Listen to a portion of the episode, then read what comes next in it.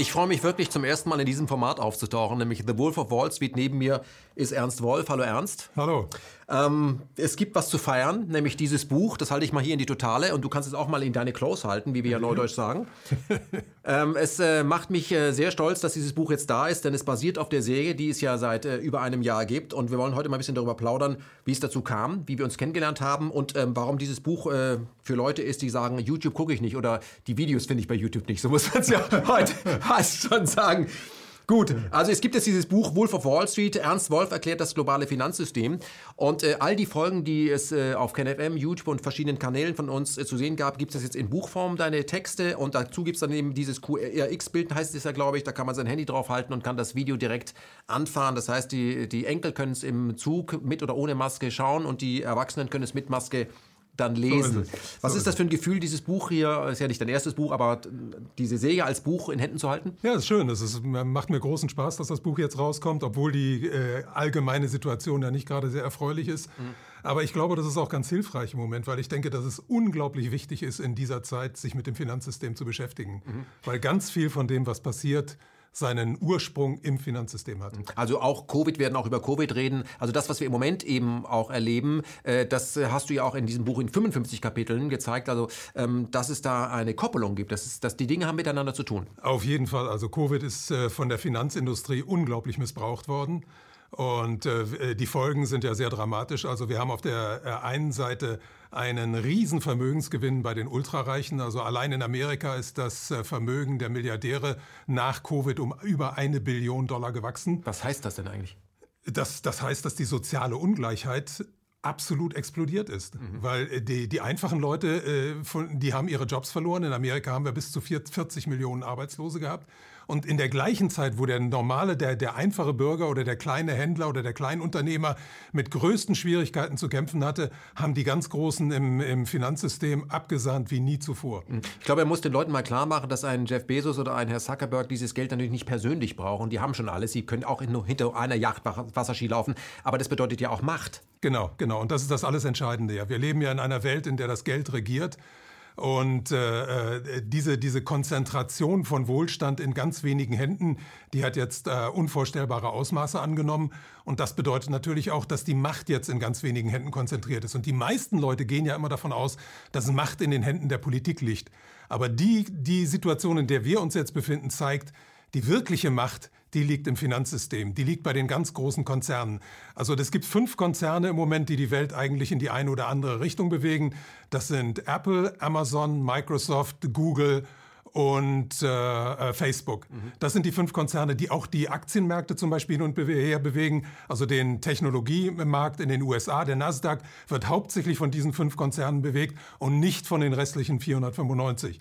Also das ist schon mal sehr interessant. Dann gibt es noch im Finanzsystem zwei ganz große ähm, Vermögensberatungen. Das ist das, oder Verwaltung, Vermögensverwaltung. Das eine ist äh, BlackRock mhm. und das andere ist Vanguard.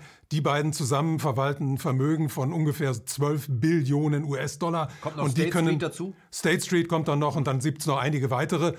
Die verwalten jedenfalls ein riesiges Vermögen und können jeden Markt in der Welt in jede Richtung beeinflussen. Ähm, was vielleicht auch interessant ist für uns, ähm, äh, eine, eine Firma, nenne ich sie mal, wie Facebook natürlich, wo es eine Revolving Door gibt zwischen den Geheimdiensten und Facebook, die dann auch, äh, sage ich mal, äh, Richtlinien äh, auf den Markt bringen und durchsetzen können, was zu Covid zum Beispiel publiziert werden darf. Das wird von Google und damit YouTube übernommen und das heißt, wir sehen es bei unserem Kanal zum Beispiel nicht, äh, das deutsche Presserecht gilt dann, sondern sagt man, das ist ja ein YouTube-Privatkanal und wenn die plötzlich sagen, du darfst niemand mehr einladen, der eine andere Meinung hat, wie die Kollegen von der WHO, die ganz stark äh, Gates infiltriert sind, dann äh, wird dein Kanal sonst eben platt gemacht. Da sehen wir also, wenn man sagt, ich bin ja gar nicht bei Facebook, du musst nicht bei Facebook sein, um manipuliert werden zu können von Facebook. So ist es, so ist ja. es im Moment. Ich glaube, dass das viele nicht verstanden haben, was Geld tatsächlich bedeutet, denken, ja, die kaufen sich halt was Nettes. Nee. Ja. Es, äh, es Aber was das Geld angeht, das Entscheidende im Moment, das sind, dass wir so an einer historischen Schwelle sind. Also das Geldsystem, so wie es bisher funktioniert hat, funktioniert so nicht mehr weiter. Mhm. Also wir haben jetzt, äh, wir, wir leben ja unter einem Finanzsystem, das ungefähr 75 Jahre alt ist.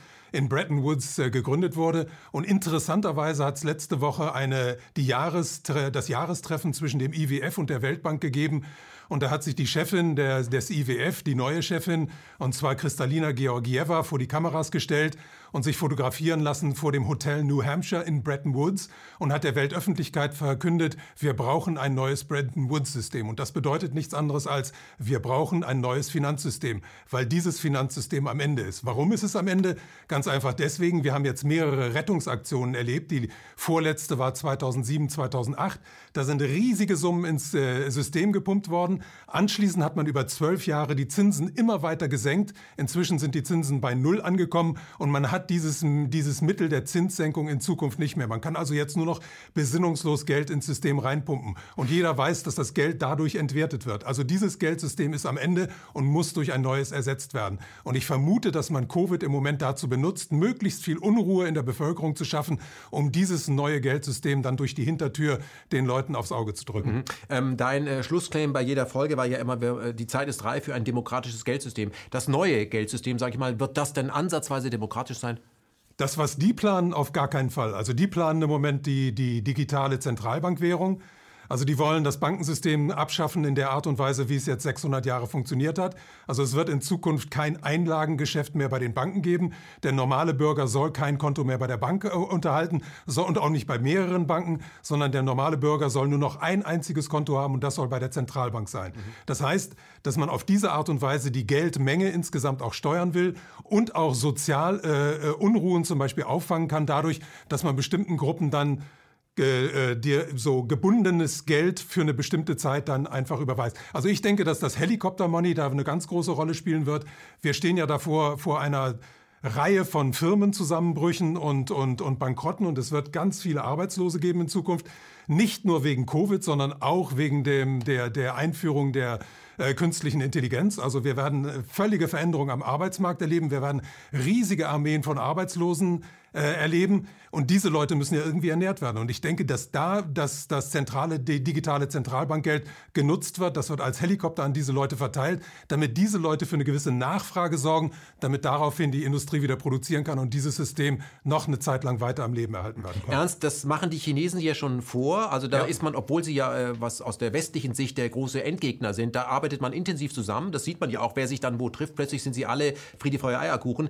Äh, sie führen ja gerade auch das digitale Geld per Lotterie ein und ja. äh, dieses Geld ist aber auch zeitlich gebunden. Erklär mal, was hat es damit auf sich? Weil wir glauben, es ist doch super, es ist doch äh, Grundeinkommen. Ja, ja, aber anders. Ja, ja, das Grundeinkommen, oft auch als bedingungsloses Grundeinkommen ähm, ähm, bezeichnet, hat mit bedingungslos überhaupt nichts zu tun. Und das sieht man jetzt an China, also in der Großstadt Jiangzhou. Da ist eine Lotterie durchgeführt worden. Ähm, ich glaube, es hat 5 Millionen Einwohner und 50.000 Preise sind ausgeschrieben worden. Jeder Preis war ein digitales Zentralbankkonto mit ungefähr 200 Yuan drauf. Das sind so um die 25 oder 26 Euro.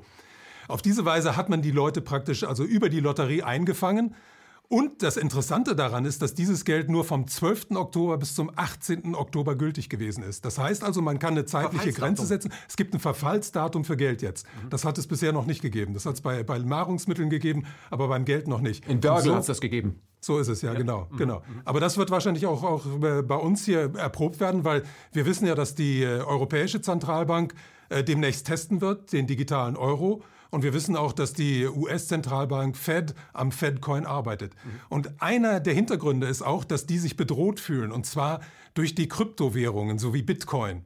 Weil Bitcoin funktioniert ja außerhalb des Bankensystems und Bitcoin funktioniert auf der Blockchain-Technologie. Und die Blockchain-Technologie ist eine dezentrale Technologie. Und wie pervers diese ganzen neuen äh, Überlegungen sind, sieht man daran, dass die Digitalwährungen der Zentralbank auch auf dieser Blockchain äh, Technologie basieren werden, aber gleichzeitig zentralisiert werden. Da wird also ein, ein, eine technische Möglichkeit praktisch in ihr Gegenteil verkehrt, um die Leute besser kontrollieren zu können. Weil digitales Zentralbankgeld bedeutet für uns alle, dass wir der totalen Kontrolle durch den Staat unterliegen. Das heißt, jemand, der nicht mitspielt, der kriegt einfach kein Geld. Aber ich möchte nochmal zurück zu dem Geld, äh, was ein Ablaufdatum hat. Das hat durch einen riesen Vorteil für den, der gängeln kann, weil er das ja. Geld ausgibt. Du kannst nicht mehr sparen. Also was wir jetzt noch haben, dass Menschen noch, was ich irgendwie Bargeld irgendwo haben und wenn es ihnen zu bunt wird, haben sie ein paar Rücklagen, gehen irgendwo ins Ausland, in die Berge und sagen so, ich kann hier warten, bis der Wahnsinn vorbei ist. Das geht ja da nicht mehr. Genau, genau. Das ist auch, auch gewollt, weil im Moment haben wir die, die größte Rezession äh, der Neuzeit. Und wir haben ein, ein äh, die Leute haben einfach nicht, nicht genug Geld, um, um kaufen zu können. Und deswegen müssen sie alle Reserven mobilisieren. Also wenn man, man versucht jetzt von oben, die Leute dazu zu animieren, alle Sparkonten zu räumen und das alles in den Konsum zu stecken, um so die Wirtschaft langsam wieder anzukurbeln. Und auch die Konten leer zu räumen. Natürlich. Also in einer ja. ganz kurzen Leine. Sich mit dir über Geld zu unterhalten macht Spaß, weil du hast eine Sprache, das versteht man auch. Ähm, das ist auch meine Absicht gewesen bei ganz, diesem Buch. Ganz also genau. Ähm, lass uns zu diesem äh, Buch zurückkehren, weil wir sind ja schon wieder bei der nächsten Folge. Wir sind eigentlich schon beim zweiten Teil des Buches, wo wir ja gerade reden. Kannst du dich noch erinnern, äh, wie es eigentlich zu unserer Zusammenarbeit kam? Ja, ich, ich, glaube, wir haben mal ein Interview gemacht zu meinem ersten Buch damals, zu dem IWF-Buch, Weltmacht ja. IWF. Ja. Und dann habe ich ja das Buch für eine Finanztsunami geschrieben, da haben wir auch wieder ein Interview gemacht. Ja. Und irgendwann hast du mal die Idee gehabt, hat, und dann hast du mich mal Wolf of Wall Street genannt, das weiß ich noch. genau.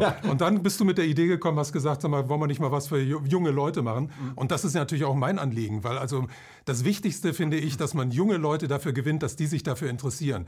Weil wer heute vom Finanzsystem keine Ahnung hat, der erinnert mich an jemanden, der entweder auf See geht ohne einen Kompass oder der sich in die Wüste begibt ohne, ohne GPS. Ja. Also man muss heute zum zumindest in den Grundzügen wissen, wie das äh, Finanzsystem funktioniert, weil sonst hat man keine Kontrolle über sein eigenes Leben. Weil unser Lebensstandard hängt davon ab, was im Finanzsystem passiert. Unsere Altersversorgung hängt davon ab, wie wir im Krankenfall dran sind, wie unsere Kinder, wie die Erziehung unserer Kinder aussieht und in letzter Instanz, ob wir im Krieg oder im Frieden leben. All das wird im Finanzsystem entschieden. Mhm. Äh, weil du gerade von Krieg und Frieden äh, äh, sprichst. Krieg ist ein Geschäft. Da ging es ja auch immer darauf, dass Banken auf, äh, auf Parteien gewettet haben, aber auch beide finanziert haben, damit alles kaputt gemacht wird, was ja. wieder aufgebaut werden kann. Wir kommen jetzt in eine Zeit, äh, da ist das so nicht mehr möglich, weil es einfach zu viele Atomwaffen an zu vielen Ecken gibt. Deswegen geht es eben nicht. Also muss man irgendwie anders abbauen. Ja. Das haben viele ja nicht verstanden. Ähm, seit wann interessierst du dich denn eigentlich für Geld? Weil das, du bist ja kein Banker. Nein, nein, genau. Na, ich bin ja auf, auf die harte Weise, Art und Weise überhaupt auf alles gestoßen worden. Ich war ja vor 50 Jahren war ich als Student in den USA an einem der Elite-Colleges und habe mich damals erdreistet, äh, äh, drei Artikel gegen den Vietnamkrieg zu schreiben. Und das Ergebnis der ganzen Sache war, dass ich aus dem Land ausgewiesen wurde. Mhm. Und das hat mich natürlich damals ziemlich erschüttert, hat mir auch ziemliche Schwierigkeiten bereitet in meinem weiteren Lebenslauf. Aber es hat mich zumindest mit der Nase drauf gestoßen, dass in unserer Welt irgendwas nicht in Ordnung ist. Und interessanterweise hatte ich damals in den drei Artikeln über die wirtschaftlichen äh, Zusammenhänge im Vietnamkrieg gesch äh, geschrieben. Und diese wirtschaftlichen Zusammenhänge haben mich dann natürlich noch weiter interessiert.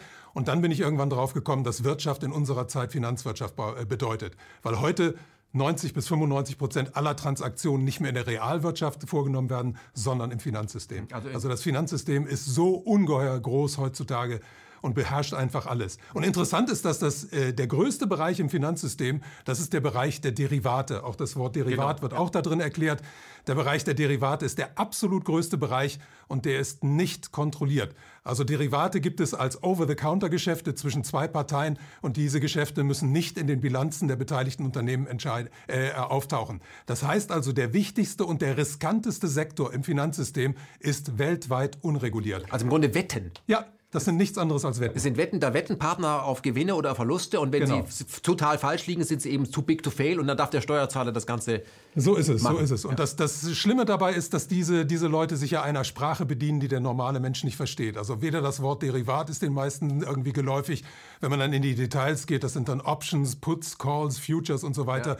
Da hat kein Mensch mehr eine Ahnung davon. Oder wenn ich dir jetzt sagen würde, pass mal auf, ich bin Long Gold und äh, Gold und ich bin Short Aktien, ja. dann wird ein normaler Mensch da auch nicht viel mit anfangen können. Das bedeutet nichts anderes, als ich glaube, dass Gold langfristig steigen wird und dass die Aktien langfristig fallen werden. Mhm. Also Shorten, das, sind, das ist nichts anderes als Leerverkäufe machen. Ja. Das ist auch in dem Buch wiederum erklärt. Mhm.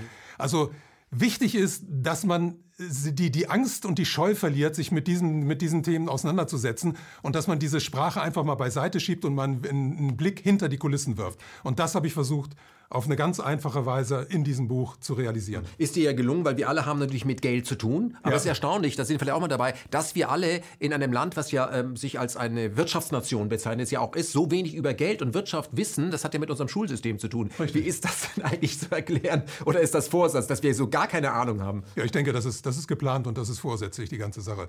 Weil wir haben ja auch eine Verfassung, in, in der nichts, das Geld gar nicht erwähnt wird. Mhm. Wir haben ja das Grundgesetz und ich meine, im Moment muss man sich natürlich dafür einsetzen, dass zumindest das, was drinsteht, äh, ähm, äh, eingehalten wird, weil es wird im Moment nicht eingehalten. Aber das Grundgesetz ist so wie alle anderen Verfassungen der Welt klammert es einen wirklich wichtigen Bereich aus, nämlich die Geldschöpfung. In Deutschland über Geld spricht man ja auch nicht. So ist es, aber das ist natürlich auch gewollt, weil im Hintergrund gibt es Leute, die Geld schöpfen dürfen. Das heißt Leute, die Geld in die Welt setzen dürfen und sich daran bereichern dürfen. Und dieses Geld kommt immer weniger Menschen zugute und die große Masse profitiert nicht davon. Im Gegenteil, die große Masse steht im Moment vor einer relativ großen Katastrophe, weil das, was Covid bei uns erzeugt hat, ist schlimm. Aber das, was Covid erzeugt zurzeit in Afrika, in Asien und in Südamerika, ist eine humanitäre Katastrophe von unvorstellbarem Ausmaß. Mhm. Darüber redet aber keiner. Nein. Mhm. Nein. Ähm, Nochmal zu diesem äh, Buch für Leute, die dieses Buch gar nicht kennen, die zum ersten Mal auf diesem Kanal sind und uns beide zum ersten Mal sehen. Ähm, was, war, was ist Ziel dieses Buches gewesen? Was war äh, Teil der Säge? Für wen ist das etwas? Ich kann nur verraten, es geht um Geld. Ja, es geht um Geld und es geht um das Finanzsystem. Also es versucht, das Finanzsystem zu entschlüsseln und, und äh, einen Blick hinter die Kulissen zu werfen und den Leuten die Möglichkeit zu verschaffen, das, was im Finanzsystem äh, passiert, zu verstehen. Also äh, das, das löst sich, also das versucht, diese ganzen nebulösen Begriffe aufzulösen in einer ganz klaren, einfachen Sprache, sodass auch Schüler zum Beispiel das verstehen können. Also ich habe jetzt auch Rückmeldungen gehabt von, von 17-, 18-Jährigen, die gesagt haben, das hat mir für, über, über manche Sachen wirklich die Augen geöffnet. Konnte meinem Lehrer endlich erklären, wie es geht? So, so ist es tatsächlich. Also es wird auch von einigen Lehrern bereits eingesetzt, an, an Berufsschulen habe ich gehört. Und äh, das freut mich natürlich sehr. Aber es kam mir wirklich darauf an, solche Leute anzusprechen, die bisher immer eine große Scheu davor gehabt haben, sich mit dem Finanzsystem zu, zu befassen, weil sie einfach diese, diese erste Hürde nicht überwinden können, weil sie diese Sprache nicht verstehen. Dieses Fachchinesisch. Ganz genau. Mhm. Ähm, wo wird, wo, wie würde denn ein, ein Geldsystem aussehen, wo du zu deinen Enkelkindern sagen könntest, du hast ja welche, Glückwunsch, ich habe es noch anders erlebt. Ihr habt, ihr habt ein demokratisches Geldsystem. Ja, auf jeden Fall müsste da die, die, das Finanzsystem müsste auf jeden Fall ganz und gar eingedämpft werden. Also die, der ganze Bereich der Derivate, dieses ganze Wetten, dieses Finanzcasino, was wir im Moment haben, das müsste auf jeden Fall stillgelegt werden. Dann müssten die Steuergesetze verändert werden, weil die Steuergesetze zurzeit die Ultrareichen in unvorstellbarer Weise bevorteilen. Also es gibt ja diese ganzen Steueroasen auf der Welt, wo, wo äh, Billionen von, von Dollar und Euro liegen und nicht genutzt werden, während in, in Afrika und in Südamerika Kinder verhungern. Also das müsste, das müsste geändert werden. Da müsste das Erbschaftsrecht geändert werden. Also Ganz es gibt eine ganze Menge. Ja, ja, weil, weil es, es gibt Leute, die werden geboren mit einem goldenen Löffel im Mund und es gibt andere, die haben nichts. Und, und denen mit dem goldenen Löffel im Mund hat man auch noch so Gesetze gemacht, damit die, dass die das alles behalten dürfen, was die Eltern und die Großeltern angeschafft haben. Mhm. Also wir leben zurzeit mit der vierten oder fünften Erbengeneration und das schafft natürlich eine soziale Ungleichheit von ungeheurem Ausmaß. Und man muss sagen, also das Wort Chancengleichheit, das gibt es ja heute gar nicht mehr. Also vor 20, 30 Jahren erinnere ich mich noch, da sind Politiker noch aufgetreten und haben gesagt, wir wollen für die Chancengleichheit kämpfen. Das Wort ist, ist aus unserem Wortschatz heute völlig verschwunden. Wir akzeptieren heute eine soziale Ungleichheit von solch ungeheuren Formen, dass das einfach nicht mehr so weitergehen kann. Also das ist ja, was wir heute erleben oder über uns ergehen lassen und auch akzeptieren, muss man sagen. Da muss ich sagen, da war ja der Sonnenkönig noch großzügig. Das ist wahr. Also der, der Unterschied zwischen einem, einem Sonnenkönig und einem Armen am am Ausgang des Mittelalters war nicht so groß wie der zwischen einem Top-Hedgefondsmanager von heute und einem Sozialhilfeempfänger in London. Mhm. Hast du mal äh, Menschen, äh, die das tun, äh, getroffen? Die, die als Hedgefondsmanager ja. arbeiten? Ja, ich habe solche Leute auch schon getroffen, ja. Wie sind die und denn? Das sind, das sind auch ganz normale Menschen, die innerhalb dieses Systems einfach nur funktionieren. Aber oft machen die sich über die ganzen Spätfolgen ihrer, ihres Tuns keine, keine großen Gedanken. Mhm.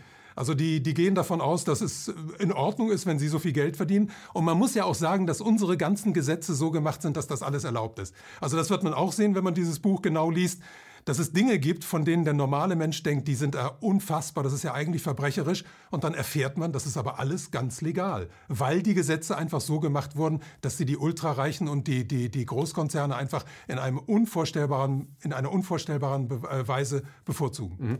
Ähm, du hast ja äh, den größten Teil deines Lebens keine solchen Bücher geschrieben, sondern etwas ganz anderes getan. Das ist richtig. Was aber erklärt, dass du so schreiben kannst, äh, dass man das sofort versteht. Was hast du gemacht? Das ja, darfst war, du verraten. Ja, ja, ich war als Drehbuchautor lange, lange tätig. Und äh, habe natürlich auch damals gelernt, dass man äh, einigermaßen dramatisch schreiben kann und, und, und wie, wie man schreibt, also auch wie man einfach schreibt, weil ich habe auch teilweise Kindersendungen geschrieben. Mhm. Also mir war es aber ein Anliegen, irgendwann den, den Leuten das weiterzugeben, was mich mein ganzes Leben lang in Wirklichkeit beschäftigt hat. Weil ich habe zwar vom Drehbuchschreiben gelebt, aber ich habe mich die ganze Zeit immer weiter informiert, wegen dieses einschneidenden Erlebnisses, was ich mit als 20-Jähriger gehabt habe. Und ich sehe einfach, dass die Welt seitdem nicht weitergekommen ist, sondern in, in, in eine wesentlich dunklere Phase verfallen ist. Jetzt haben wir im Moment äh, den noch Vorteil, der kleiner wird, dass wir neben den klassischen Medien, also dem Informationsmonopol des Staates, was nicht mehr existiert, noch alternative Medien haben, also noch Kanäle, wo wir Leute erreichen. Das wird ja zunehmend enger, sehen ja, wir. Ja. Aber trotzdem sind wir besser bewaffnet, sagen wir mal, etwas mehr aufmunitioniert als noch zur Zeit des Vietnamkrieges. Da war es dann schwierig. Ja? Das ist toll. Ähm, äh, siehst du eine Chance im aktuellen, äh, in der aktuellen Situation? Wir sehen, da, da, da, da gibt es ja richtige, da knarzt es ja auch in den Familien. Das sehen wir absolut, ja. Ähm, siehst du eine Chance äh, oder, oder, sollte man sich zusammentun? Wie kann man die Kluft, die jetzt in der Bevölkerung auch existiert, über Covid, aber es sind ja ganz andere. Ja, ja, genau. Äh, wie kann man das überwinden? Da herrscht ein großes denke, Misstrauen. Ich denke nur durch Aufklärung und durch, durch Information. Das ist das einzige Mittel, was wir haben.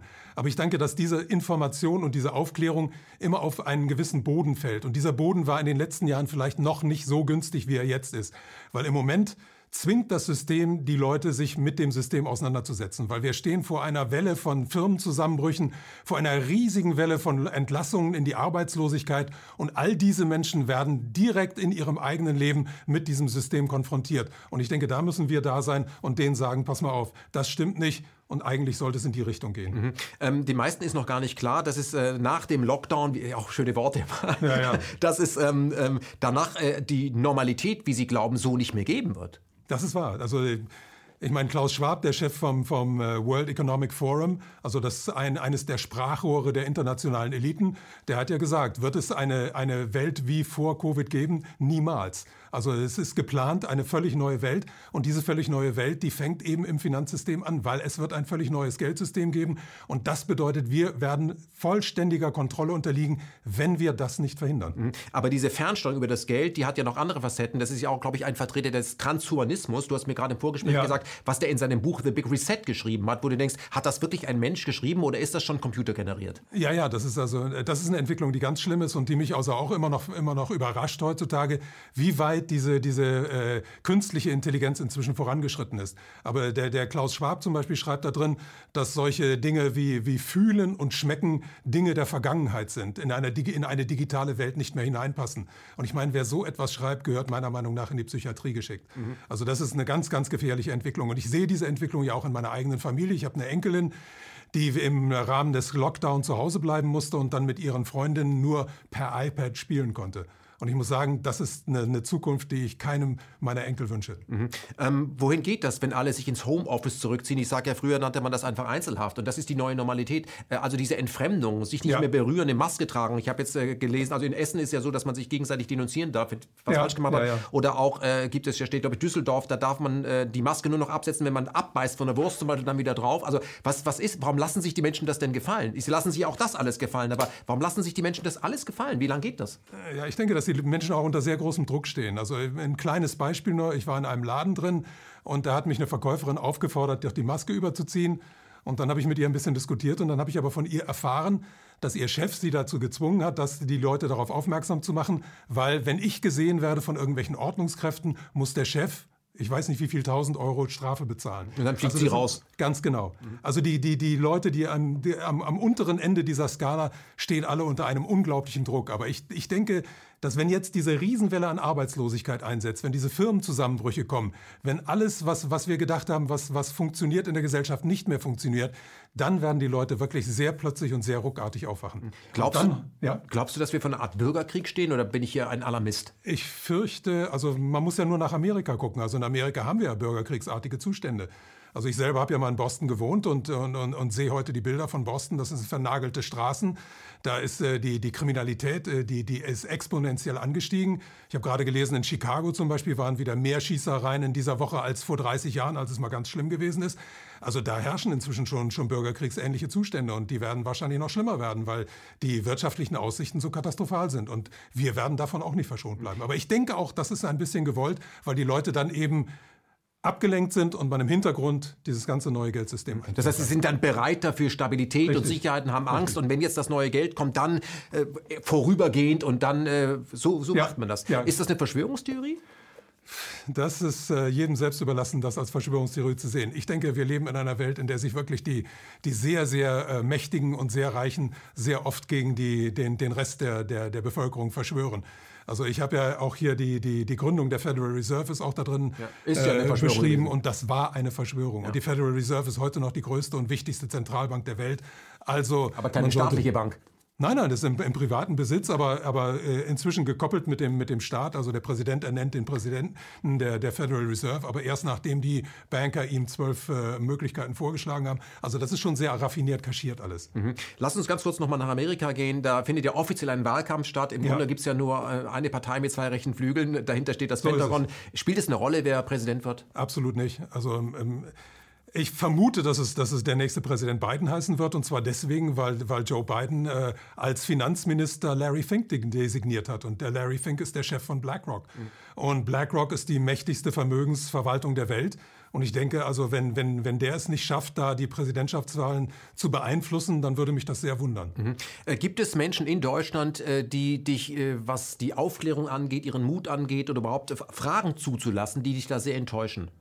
Ja, in letzter Zeit ja, muss ich sagen. Also in dieser ganzen Krise habe ich wirklich, wirklich äh, gemerkt, dass es viele Leute gibt, die zurückziehen, die, die also auch absolut hörig sind gegenüber, gegenüber den, den, den herrschenden Instanzen und die also auch mit mir dann äh, also eigentlich gar keinen Kontakt mehr wollen. Also es gibt auch mehrere Webseiten, eure gehört Gott sei Dank nicht dazu, ja, ja. die mich jetzt gebannt haben und gesagt, also ich hatte jetzt ganz direkt aus der Schweiz vom Infosperber die Nachricht, dass meine Berichte nicht mehr weiter verbreitet werden, weil ich eine Verbindung ziehe zwischen Covid-19 und dem Finanzsystem. Also wer die nicht zieht, der hat doch, ähm, das ja, hat ja miteinander zu tun. Sagen, ja. Also nach Covid-19 muss das Finanzsystem ja die Rettung machen. Also es gibt diese Verbindung, ja. ist ja vollkommen klar. Ähm, das wundert mich ein bisschen, aber wir sehen eben überall Verunsicherung. Aber nochmal zurück, die Menschen, die, ähm, die vielleicht standhafter sind oder die, die noch zu lange überlegen oder immer noch jedes Detail ausschöpfen, wo, wo verortest du? Ist, ist, ist es der Gabelstaplerfahrer, sage ich mal, dem die Sachen klarer sind oder ist der Intellektuelle? Wer, wer, wer enttäuscht dich mehr? Ja, die Intellektuellen, muss ich sagen. Also die, die, die in vorauseilendem Gehorsam immer mit, mit viel intellektuellem Geschwurbel da äh, all das rechtfertigen, was die, was die Regierung zurzeit tut. Also äh, viele einfache Leute, muss ich sagen, in dieser Krise äh, reagieren äh, relativ vernünftig. Aus dem Bauch. Äh, ja, genau, genau. Also ich, ich äh, habe eine, eine, eine Bekannte, die, die aus sehr einfachen Verhältnissen aus Nordafrika kommt und die sagt mir die ganze Zeit, was soll dieser Quatsch? Die, ist, die selber ist Krankenschwester, die sagt, ich habe mit diesen Krankheiten gelebt in der Vergangenheit, ich lebe jetzt mit dieser Krankheit. Die hat sie auch übrigens selber gehabt und das war nur ein leichter Schnupfen bei ihr. Aber die hat wirklich sehr, sehr vernünftig und sehr menschlich reagiert. Während einige Leute, von denen ich weiß, dass sie studiert haben, dass sie alle möglichen Titel gesammelt haben an der Uni, völlig hysterisch reagieren. Und, und, und ähm, ich, ich habe ja sogar Nachbarn, die auf der Treppe sich umdrehen, wenn ich die Treppe runtergehe. Also die inzwischen so, so weit sind, also so weit infiltriert sind dass es wirklich also nicht mehr zu fassen ist. Ernst, hättest du gedacht, Ernst passt doch als Vorname in diesem Fall, dass äh, Menschen, die 33 äh, zumindest im Geschichtsunterricht gelernt haben, ja. so schnell durch Massenmedien äh, der Propaganda einheimfallen? Das hätte ich nicht gedacht. Niemals. Also dieses Jahr hat mich wirklich total überrascht. Ich bin zwar 70 Jahre alt, mhm. aber das hätte ich auch mit, mit einer 50-jährigen Erfahrung mit, mit der Politik und also auch sehr schlechten Erfahrungen, wie ich dir erzählt habe, vor 50 Jahren, hätte ich niemals erwartet, dass man das so schnell so schnell durchsetzen kann, diese Agenda. Ich glaube, der Virus der Angst macht es möglich. Es ist so. Ja. Kommen wir nochmal auf äh, das Buch zurück. Das Buch hat ja 55 äh, Kapitel, obwohl ja. es 52 Folgen gab, weil du ja. hast noch ein paar Spezialsachen gemacht, die genau. auch eben drin steht. Covid hat, spielt natürlich auch eine Rolle. Ähm, das Thema reißt also nicht ab. Ähm, wie ist es? Wirst du eigentlich auf der Straße erkannt? Ab und zu ja. Wie ist es? So, öffentliche Person zu sein? Es gibt, gibt, einige angenehme Leute, es gibt ein paar nervige Leute, mhm. Aber insgesamt, also da kann man mit leben. Also das ist, ist, ist ist, zu verkraften. Hm, für mich ist ja auch ja. der Vorteil in aktuellen Zeiten, wenn ich nicht erkannt werden möchte, setze ich einfach eine Maske auf. So ist es, das hilft im Moment. Das ja. hilft im Moment. Also die positiven Aspekte, mhm. ja, genau. Ähm, welches Verhältnis hast denn du eigentlich persönlich zum Geld? Bist du jemand, der spart, der, äh, der Geld ausgibt und äh, der vielleicht manchmal geizig ist oder Angst hat, dass, oder der nur, wenn er viel Geld in der Tasche hat, sicherer vor die Tür geht? Oder wie? Also ich, ich glaube, ich passe in diese ganzen Schemen überhaupt nicht rein, weil ich habe mich um Geld eigentlich fast nie gekümmert. Ich weiß so gut wie nie, was auf meinem Konto drauf ist. Ich bin froh, wenn ich einigermaßen leben kann. Aber ich komme ja aus einer Familie, die, die, die alle Seiten mit, äh, wo, wo, wo alles, alles drin gewesen ist. Also mein Großvater war ja ein steinreicher Mann. Meine, äh, ich bin als Kind ja sehr, sehr wohlhabend auch noch aufgewachsen. Ich bin ja teilweise in Korea aufgewachsen. Ja. Ich habe einen eigenen Chauffeur damals gehabt, der mich zur Schule gefahren hat. Und ich weiß, dass das Leben mit viel Geld nicht anders ist als das Leben, wenn man, wenn man nicht viel Geld hat. Mhm. Und ich weiß auch, dass das Geld wirklich so wichtig nicht ist, wenn es in, in, in höhere Regionen gibt. Aber ich weiß genau, dass Geld also für einfache Leute ungeheuer wichtig ist. Ich kann mich noch sehr genau daran erinnern, als ich damals in Korea zur Schule gefahren wurde, dass es da koreanische Kinder gab in Wellblechhütten, die ein offensichtlich Leben geführt haben, was ganz anders war als meins. Es gibt ja einen Unterschied, ob man kein Geld hat oder gar kein Geld. Das ist so der ist entscheidende es, ja, genau, Unterschied. Ja, genau. Und wenn Geld der, die Bedingung ist, um an Bildung ranzukommen, wird es natürlich schwierig. Ja, mhm. ja. Ähm, ich denke auch, wenn, wenn Leute ein bisschen Geld haben im Moment, dann sollte man das vernünftig einsetzen. Also ich denke, das Wichtigste ist Bildung für die Kinder, Bildung für die Enkel. Da, da ist das Geld immer gut angelegt. Ansonsten kann ich den Leuten nur empfehlen, also nicht dauernd aufs Geld zu starren, sondern sich, aber trotzdem sich zu informieren. Weil, wie gesagt, wer in diesen Zeiten sich nicht um das Finanzsystem kümmert und gar keine Ahnung hat, was da passiert, dem kann es wirklich auch ganz schnell die Füße, die unter dem Boden unter den Füßen wegziehen. Lass uns zum Schluss dieses Gesprächs nochmal äh, mit deinem persönlichen Umgang mit Geld äh, das kurz mal thematisieren. Ähm, bist du jemand, der zum Automaten geht, das Geld rauslässt und das dann bar ausgibt? Ja, ja, auf jeden Fall. Also, also du bist ein Bargeldbezahler. Ich, ich, ich, verweigere jede Kartenzahlung, wenn, so, sofern es möglich ist. Mhm. Ich zahle immer bar und, und werde das auch weiterhin tun. Und ich würde das auch jedem empfehlen, das zu tun. Ich weiß allerdings, dass sehr viele junge Leute das nicht tun. Und ich bin ziemlich sicher, dass das Bargeld irgendwann verschwinden wird.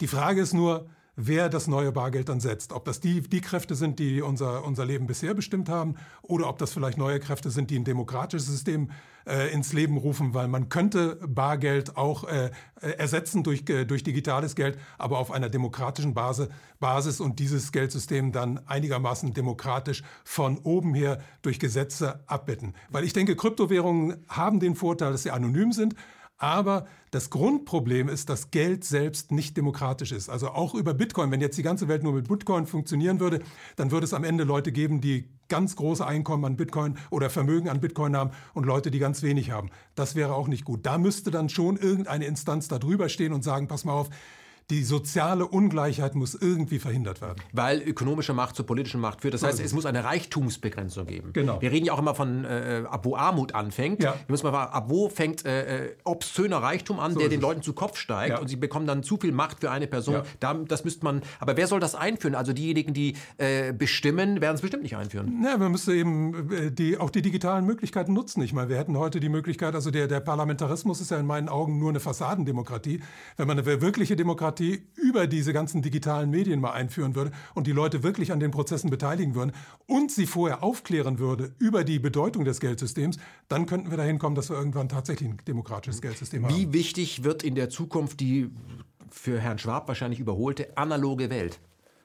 Das frage ich mich auch. Also ich denke schon, dass, die, dass, dass viele Leute im Moment, dass vielen Leuten diese analoge Welt verloren geht. Mhm. Und äh, ich, ich, sehe es ja auch äh, im Umgang mit, insbesondere mit, mit Kindern und mit den Enkeln.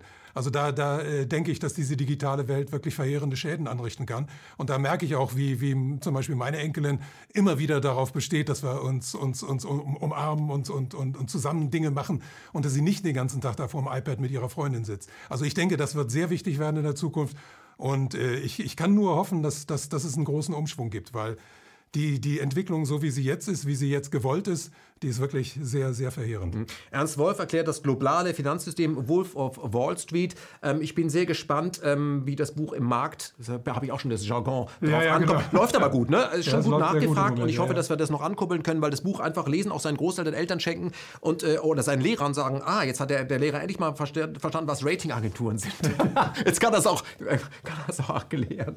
Und es gibt ja diesen kleinen Code, den man eben auch anscannen kann genau. und dann kommt, läuft das genau. Video, äh, ist man auf unserem Server und, und, und äh, kann das Video ansurfen. Äh, letzte Frage an dich, obwohl das nicht ein Blick in die Zukunft ist. Wo steht äh, der deutschsprachige Raum ähm, am Ende äh, dieser äh, Covid-19-Fantasie, nenne ich das mal? Wann wird die denn sein, das Ende? Und wie sieht dieses Land, dieses deutschsprachige Raum, wie wird der aussehen in einem, zwei Jahren? Ich denke, das liegt in unserer Hand. Also das wird, das wird sich dadurch entscheiden, ob jetzt äh, die oppositionellen Kräfte, die, die sich gegen diese äh, im Rahmen von Covid errichtete Diktatur wehren, ob die mit ihrer, ihrer äh, Gegenwehr, ob die Erfolg haben oder ob die dann eben vor, vor die Hunde gehen und verlieren. Also wenn die, die jetzt die Macht in der Hand haben, an der Macht, an den Hebeln der Macht bleiben, dann wird es sehr, sehr kritisch. Dann wird es auch sehr schwer, sich aus diesem System später mal zu entfernen.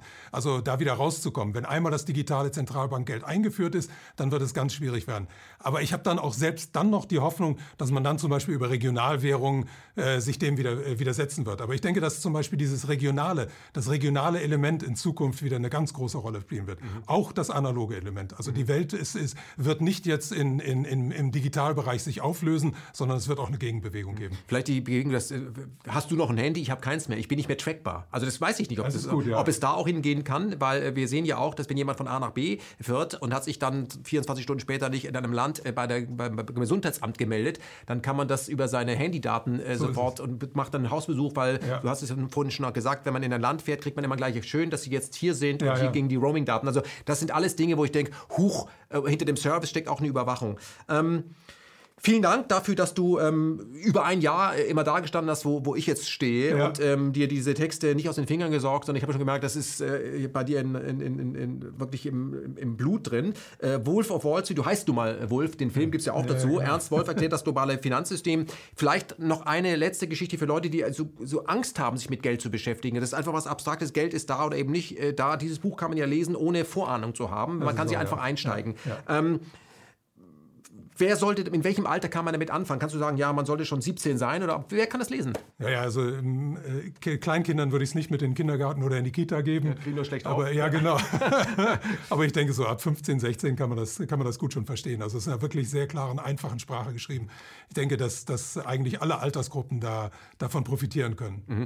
Ähm, wir wollen noch erwähnen, das Buch ist bei einem österreichischen Verlag erschienen. Genau, bei Promedia. Promedia, ja, ja genau. also Hannes Hofbauer. Ja, das ist super. Sehr angenehme Zusammenarbeit. Genau, ja. großartiger Mann, auch ja. Tolle Bücher geschrieben hat zum genau. Thema Europa oder Feindbild Russland. Also jemand, der sich wirklich was traut, der das gemacht hat. Und ähm, was kostet das Buch? Weil das Buch kostet Geld. Ja, jetzt frag mich. also weiß, wissen wir nicht. Ich denke mal so um die 19 Euro. Also genau. also genau. was, wenn jemand dieses Buch haben möchte oder verschenken möchte? Das, gibt, das gibt es auch in der digitalen Version übrigens. Mag sein, als, als aber e wäre es für dich äh, das Schönste, wenn jemand in einen Buchladen geht, das Buch analog bestellt und bar bezahlt? Das wäre, das wäre mein Traum. Mhm. Das wäre das Allerbeste. Vielen Dank, Ernst, äh, für dieses Buch. Wolf of Wall Street. Ernst Wolf erklärt das äh, globale Finanzsystem. Ähm, wer sich ein bisschen da einlesen möchte, ich kann nur sagen, es gibt äh, 55 Kapitel. Man kann irgendwo einsteigen und nachschlagen, wenn man wieder im Wirtschaftsteil irgendwas zum Thema Derivate oder Over-the-Counter-Business liest. Was war denn das nochmal? Kann man das machen? Und äh, das ist so geschrieben, dass es auch lustig ist. Ja, macht auch, macht auch Laune. Und ich meine, wir alle haben mit Geld zu tun. Und deswegen wird es höchste Zeit, dass wir uns da selber eben schlau machen, dass wir uns selber ermächtigen, uns diese Bildung zu verschaffen, weil unser Schulsystem tut das nicht. Und Ernst hat es ja gerade erklärt. Ich glaube, dahinter steckt eine Absicht, das ist natürlich eine Verschwörungstheorie, aber so sieht es mal aus. Damit leben wir jetzt. Damit ja. leben genau. wir. Vielen Dank. Alles klar, ja. Zum ersten Mal hier in diesem Format eine ja. Ehre und ähm, ja, ich bin sehr stolz, dass das Buch gerade vor Weihnachten kommt. Äh, kauft es und verschenkt es und fragt dann mal zu Hause nach, Papi, äh, wir wollen uns mal überhalt, unterhalten über Derivate und da könnt ihr mal abfragen. Danke fürs Kommen. Die Zeit ist reif für ein demokratisches Geldsystem.